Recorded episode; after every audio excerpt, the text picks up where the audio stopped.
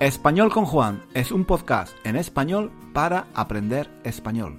Si tienes un nivel intermedio o intermedio alto de español, nuestro podcast te puede ayudar a mejorar tu nivel de comprensión y a aprender gramática y vocabulario en contexto de una forma natural, escuchando los comentarios y las divertidas historias de Juan. Puedes leer la transcripción de cada episodio en nuestra página web 1001 Reasons to Learn Spanish.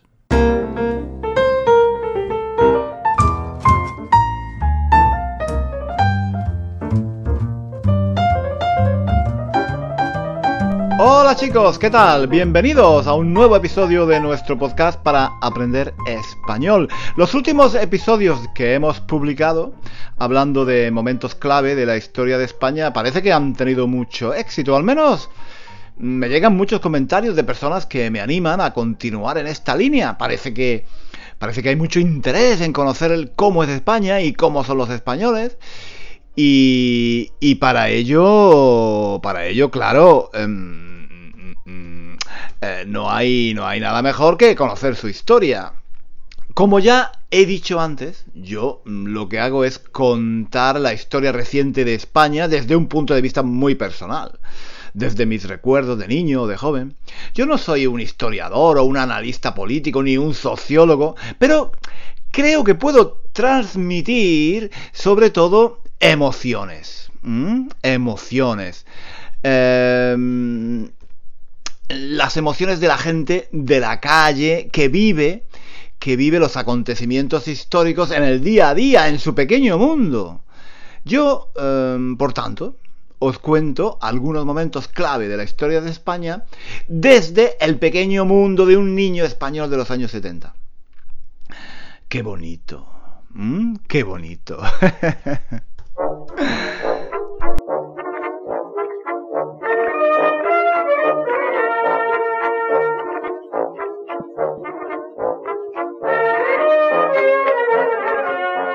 Hoy os quería hablar de un chico que se llama Miguel Ángel. Miguel Ángel era un poco, un poco más mayor que yo y, y, había estudiado en mi colegio unos años antes, pero no logró terminar el bachillerato. La verdad es que no era muy buen estudiante y suspendió, suspendió casi todas las asignaturas. A pesar de todo, era un chico, era un chico que caía bien, ¿eh? Era un chico que, caía bien, era simpático y siempre estaba sonriendo y diciendo cosas divertidas para hacerte reír. Eh, recuerdo que un día, un día le, le, pedí prestado un bolígrafo. Y me respondió, ¿un bolígrafo? Eh, ¿Quieres que te deje un bolígrafo? Yo la última vez que usé un bolígrafo fue para limpiarme los oídos. Eh, me, dijo, me dijo, y mientras, mientras hacía el gesto con la mano de meterse un bolígrafo en una oreja. Yo me eché a reír. A, mí me hacían mucha gracia todas las cosas que, decía. Yo lo, conocía del barrio. Mm, aunque era un poco mayor que yo, hablaba con él de vez en cuando. No éramos amigos, pero eh, nos conocíamos y digamos que nos caíamos bien. Él me caía bien a mí y yo le caía bien a él, aunque no sé por qué, porque en el fondo éramos muy diferentes. Yo era serio, tímido, soso y buen estudiante. Él era todo lo contrario, él era simpático y ocurrente. Quizás, quizás no fuera muy inteligente, pero siempre decía algo que hacía reír a los demás. De hecho, ahora que recuerdo yo, a clase de latín llevaba el libro de Miguel Ángel, el libro que él mismo había usado unos años antes. Mm, ¿Vas a clase de latín con don Antonio? me dijo un día que me vio por la calle. Don Antonio era el cura que enseñaba latín en el colegio. Eh, sí, qué rollo, odio el latín, le dije yo. Él se echó a reír. Yo también lo odiaba. Aprobé porque copié el examen. Si quieres te dejo el libro, así no tienes que comprarlo. Genial, le dije yo. La verdad es que el libro estaba en unas condiciones terribles terribles. Se le habían caído, se, le habían roto las tapas, se le habían roto las tapas y tenía toda, todas las páginas pintarrajeadas con bolígrafo. Estaba, estaba claro que Miguel Ángel mm, se había aburrido mucho en clase de latín y que mientras don Antonio explicaba las declinaciones y corregía las traducciones, él se había dedicado a llenar el libro de garabatos y dibujos obscenos. Recuerdo que a todos los romanos, a todos los romanos del libro les había dibujado bigotes y a todas y a todas las romanas tetas. Además con el bolígrafo, con el bolígrafo había convertido en penes todas, todas, las, todas las columnas de los templos, todas las columnas de los templos que, que aparecían en el libro. Mm, si soy sincero, me daba un poco de vergüenza ir a clase con aquel libro. Pensaba que si alguna vez un profesor me pillaba con aquel libro en las manos, me moriría de vergüenza.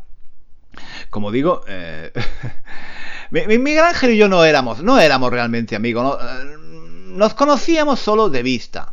Como, como era mayor, no se juntaba con los más pequeños como yo. Él tenía otros amigos más grandes. Hablábamos muy de vez en cuando, solo si nos cruzábamos por alguna calle del barrio. ¿Qué pasa? me decía sonriendo. Y nada, aquí estamos, le, decía yo. Luego cada uno seguía por su lado. Un día, sin embargo, pasó algo inesperado. Me lo encontré por la calle. Me, me, llamó con la mano y me dijo que me acercara. Ven, mira lo que tengo aquí, me dijo sonriendo. Me sorprendió su tono de voz. Hablaba muy alto como si quisiera que alguien lo escuchara. Te voy a enseñar una cosa. Ven, ven. Yo, yo, me acerqué con curiosidad. Cuando llegué a su lado, se sacó la, cartera que llevaba en el bolsillo de atrás de los vaqueros. Siempre, siempre llevaba pantalones vaqueros. Abrió la cartera y sacó algo metálico. Al principio no supe de qué se trataba. Parecía, parecía una medalla o quizá de una insignia. De repente empezó a, agitar aquel objeto metálico en el aire con una mano. ¿Te gusta? ¿Te gusta? gritaba. Entonces me di cuenta. Lo que tenía en la mano era una cruz gamada, una esvástica nazi. Eh, enseguida volvió a guardarla en la cartera, riendo. Luego se me acercó al oído y, señalándome con la vista hacia la derecha me dijo en voz baja, El dueño el dueño de esta librería es judío. Yo miré a la derecha y vi que en ese momento estábamos pasando por delante de una, una, famosa librería que había entonces en el centro de Granada. En la puerta había un hombre en pie que nos miraba muy serio y que seguramente había contemplado la escena desde el principio. Solo entonces caí en la cuenta de que me había usado con el fin de mostrarle la, la cruz gamada la esvástica nazi, a aquel señor de la librería que, según él, era judío. Ese fue el día que descubrí que Miguel Ángel era de extrema derecha. A veces lo veía con algunos chicos que no eran del barrio y que me intimidaban un poco. Solían sentarse en la terraza de una cervecería que había en el centro de la ciudad. Un día que yo pasaba por allí cerca, Miguel Ángel me llamó con la mano y me dijo que me acercara. Ven aquí, siéntate con nosotros. Yo miré al, grupo con desconfianza. Eh, Miguel Ángel estaba sentado con un par de chicos que no me daban muy buena espina. Mm, de todas formas me acerqué y me senté con ellos. Me llamó la atención que los tres llevaban pequeñas banderas de España prendidas de la camisa. En aquellos años la gente de extrema derecha solía llevar pins eh, con la bandera de España. Estos son los hermanos Estrella, me dijo Miguel Ángel presentándome a sus amigos. Eran rubios, altos y, y chulos, y me, y me cayeron fatal. Por su aspecto, enseguida me di cuenta de que no eran del barrio. Seguramente vivían en alguna zona rica de la ciudad. El que parecía mayor de los dos, creo recordar que se llamaba Rafael, me miró con, con cara de asco. El otro se limitó a mirar hacia otro lado como si yo fuera invisible. Estaba claro que no les gustaba mi presencia. ¡España! ¡España! ¡España! ¡Caídos por Dios y por España! ¡Presente! ¡José Antonio Primo de Rivera! ¡Presente! ¡Francisco Franco! ¡Presente! ¡Arriba España! ¡Arriba! En realidad, Yo ya conocía a los hermanos Estrella. Nunca había hablado con ellos, pero los conocía de vista. Tenían una hermana muy simpática que trabajaba en la biblioteca pública de la ciudad. Yo, yo iba allí a menudo a hacer los deberes del colegio o a pedir prestado algún libro y la conocía bien. Era muy agradable conmigo, me preguntaba por el colegio y siempre me recomendaba libros para leer. Sin embargo, sus hermanos eran completamente diferentes. Eran muy chulos, muy agresivos. tengo que reconocer que me, que me intimidaban.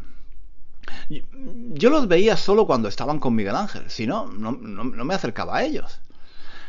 A veces eh, los tres, los hermanos Estrella y Miguel Ángel, se olvidaban de mi presencia y empezaban a hablar de sus aventuras, de las cosas que hacían por las noches. Un día habían asaltado la Facultad de Derecho y habían apaleado a varios estudiantes y profesores. Otro día le, eh, le había tocado a un comunista que se había negado a cantar el cara al sol.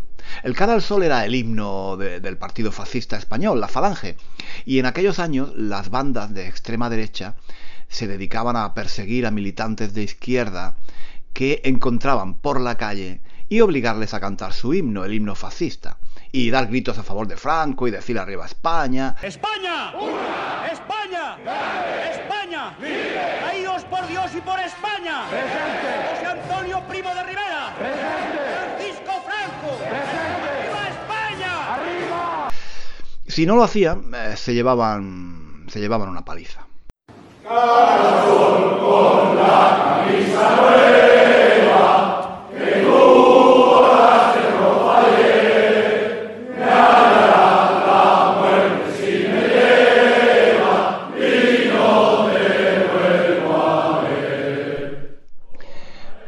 golpear a la gente usaban las cadenas de las motos, todos tenían moto, y cables eléctricos.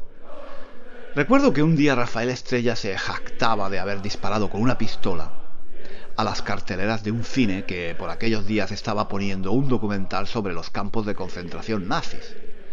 Yo, yo, yo, pensé que estaba fanfarroneando, pero, pero unos días más tarde pasé por delante del cine y efectivamente encontré en la pared el agujero que había hecho la bala. No lo podía creer, los tíos tenían incluso una pistola.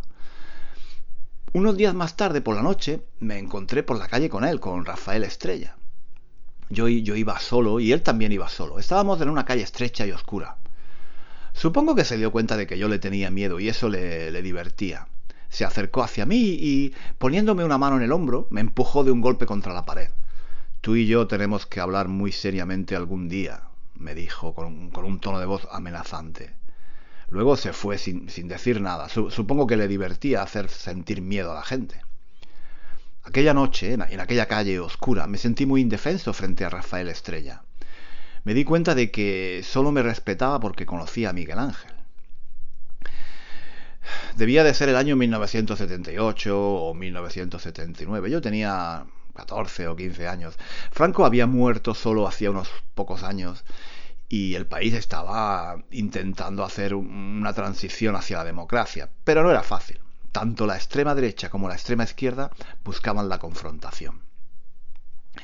Cada día había noticias de secuestros, de asesinatos y de atentados terroristas. A menudo eran grupos de extrema izquierda como ETA o Grapo eh, los que cometían este tipo de, actos eh, criminales. Mm, a veces mataban a un militar, a veces a un policía o a un guardia civil, a veces secuestraban a algún empresario, otras veces eran los grupos paramilitares de extrema derecha los que cometían ataques. Normalmente daban palizas a, militares a, militantes de izquierdas, quemaban librerías, reprimían manifestaciones y huelgas, pero a veces también cometieron crímenes y asesinatos salvajes. El fantasma, el fantasma de la guerra civil estaba, estaba siempre presente. Mucha gente tenía miedo de que los militares dieran un golpe de Estado, como había hecho Franco en 1936, y volviera a producirse un baño de sangre. El franquismo más inmovilista, agrupado en torno a la Confederación Nacional de Excombatientes, se opone férreamente a cualquier cambio que suponga renunciar al espíritu del 18 de julio de 1936. Fueron unos años difíciles. Mirando ahora hacia atrás, pienso que yo no era consciente de todo lo que estaba pasando en España durante, durante ese tiempo, los años, los años 77, 78, 79. poco después de la muerte de Franco. Yo era todavía demasiado niño y no, no me daba cuenta de todo lo que estaba de todo lo que estaba en juego en España durante aquellos años. Yo era muy naif, supongo, porque eh, yo, no veía a Miguel Ángel y, a los hermanos Estrella como una banda paramilitar de extrema derecha. Para mí los hermanos Estrella eran más que nada unos chulos, los típicos matones que se envalentonan con los más débiles, unos sádicos que se divertían haciendo pasar miedo a, los demás. Y, a Miguel Ángel creo que lo veía como, como un chico malo pero simpático que, que a veces me hacía reír con sus tonterías. Ahora cuando, cuando miro hacia atrás me da miedo pensar en qué habría pasado. ¿Qué habría pasado si los militares dan un golpe de Estado en España y gente como Miguel Ángel y sus amigos hubieran tenido armas en sus manos? Habría, habría sido una carnicería.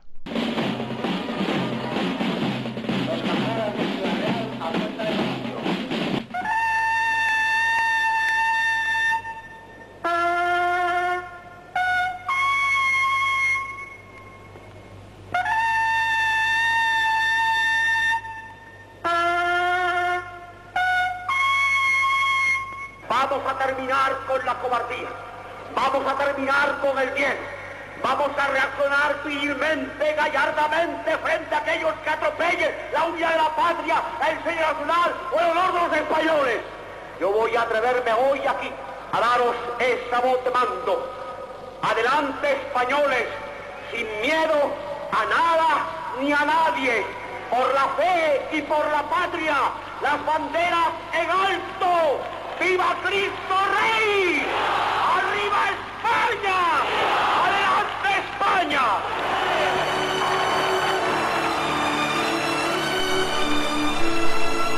Unos meses más tarde alguien me dijo que Miguel Ángel estaba en el hospital. Al parecer un grupo de izquierdistas le había atacado por la espalda un, día que se encontraba solo y le, le había dado una paliza mortal. Estuvo internado más de un mes. Cuando salió del hospital me lo encontré por el barrio.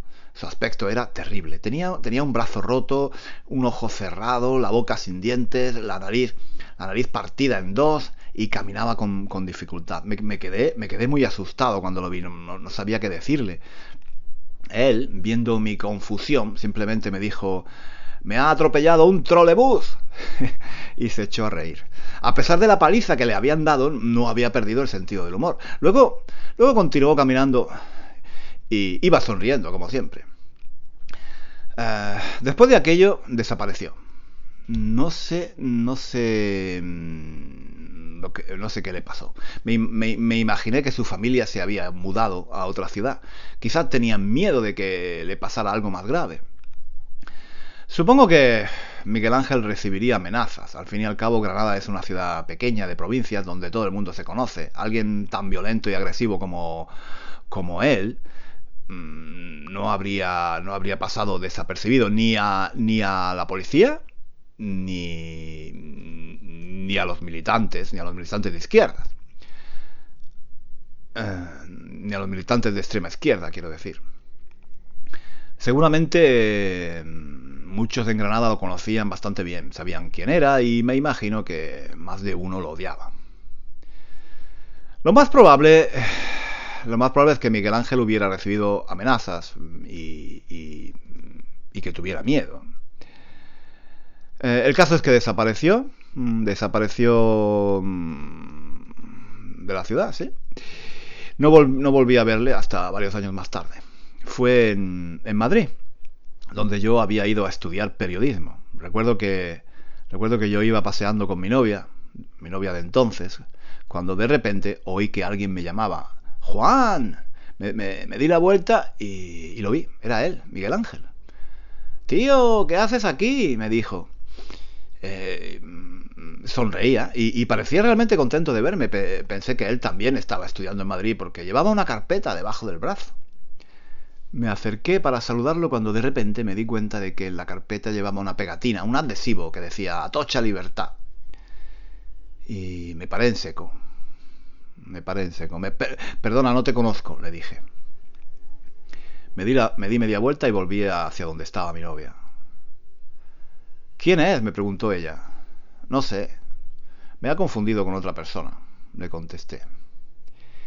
Y, esa fue la última vez que lo vi. Mm, eh, años más tarde, años más tarde alguien me dijo que había, había hablado con él y que al parecer se avergonzaba de todas las cosas que había hecho durante los años de la transición, que, que se avergonzaba de su pasado violento y que, que, no quería, que no quería ni siquiera hablar de ello. En cuanto a los hermanos Estrella, lo último que supe es que habían entrado en la Guardia Civil o en el ejército, no recuerdo bien.